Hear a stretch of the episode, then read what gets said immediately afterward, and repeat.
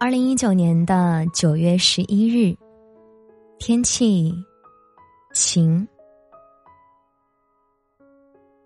今天看了一本书，书中有这样一段话：爱是一场博弈，必须保持永远与对方不分伯仲、势均力敌，才能长此以往的相依相惜。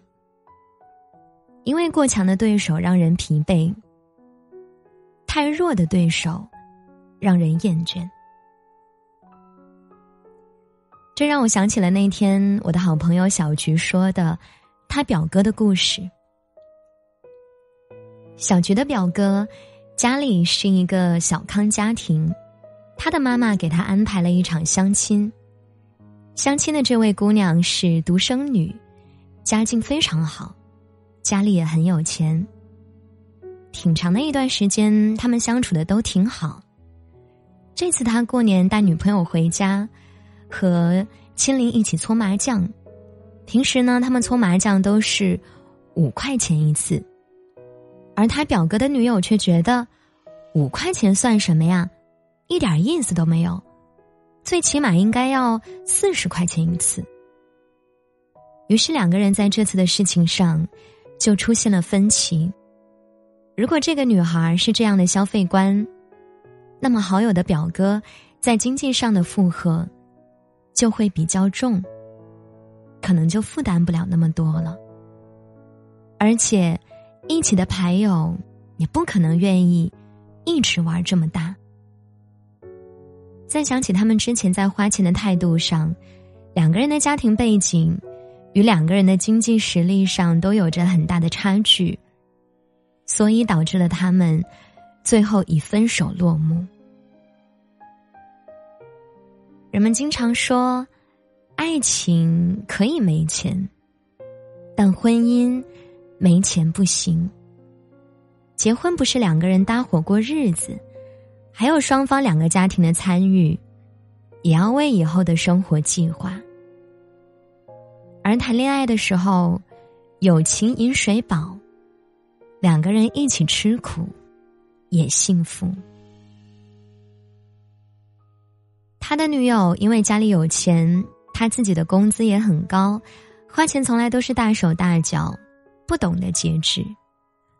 对于不需要买的、用不到的东西，也能买一大堆。好友的表哥从小就觉得勤俭节约是美德，不管再有钱。细水长流才是最好的。他们最后还是分手了。再回想起这一次的麻将事件，也只是导火索罢了。家庭背景、经济态度以及两个人的经济实力都有着很大的差异，最后能够很顺利的走下去很难。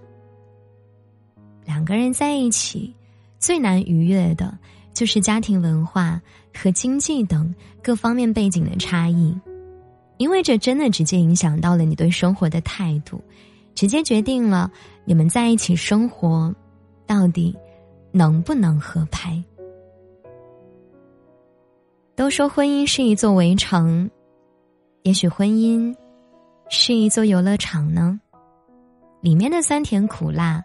或是红灯绿酒，两个人都能在那里找到对方最真实的样子。也许偶尔，并且相互嫌弃，但是却能够白首到老。